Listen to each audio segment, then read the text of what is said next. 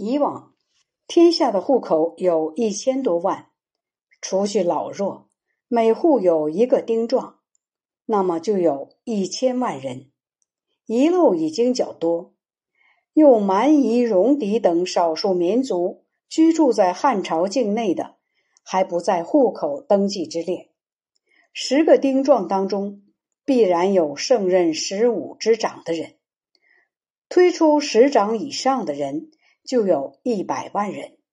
又取十分之一，那么具有左使才干的人已上十万了。又取十分之一。那么，可以主持治政的人有一万人，从事体力劳动的称作人，对人要求精壮；从事脑力劳动的人称作士，士贵在年老有经验。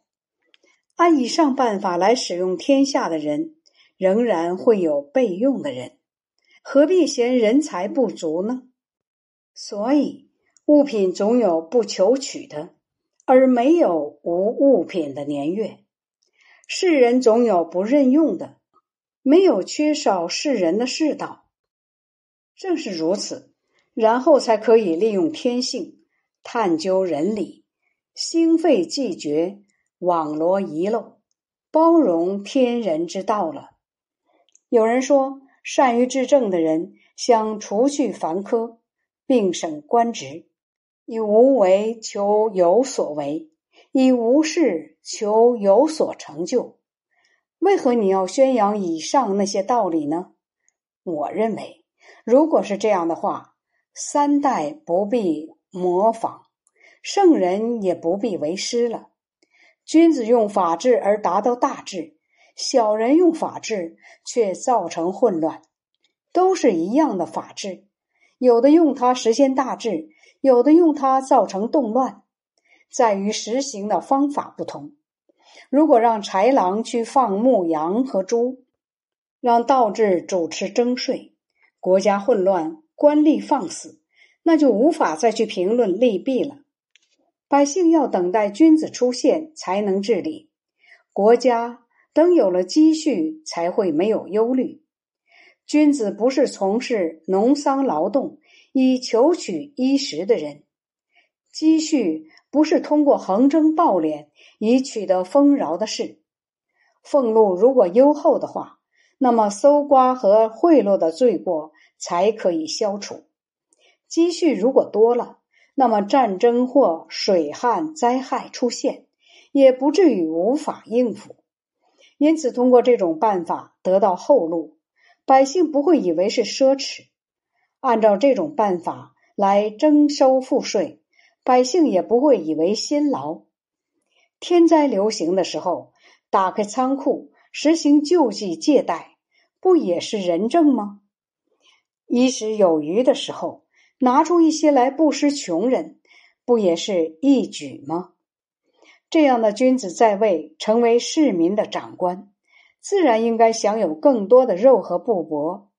出门坐红色轮子和四匹马拉的车，现在反而说住简陋房舍的是高尚的行为，吃舒适的是清廉的举动，既丧失天地的本性，又开启虚伪的风气，使智小的人占据高位，各种事业难以兴旺，未必不是这个缘故。得到洁身自好的人，而失去有才能的人，不是求建立功业之时，以廉洁被推举，而以贪污被免职；也不是是君子的心愿。选用人才必取善事，善事富的少而穷的多，俸禄不足以供养一家的生活，怎么能不少谋私利呢？因此而承办他们，是设计陷阱以对付天下的君子啊！盗贼和大灾荒九州相继发生，饥馑凶恶降临，军队突然调动，横征赋税而贫弱百姓削减或剥夺官吏的俸禄，所拥有的少而所收取的多，万里都处于倒悬贫困的境地，首尾不能相救，徭役一起蒸发，从事耕织的百姓失业，亿万民众向苍天呼号，因贫穷流落惨死在沟壑之中。现今按通常丰收的标准。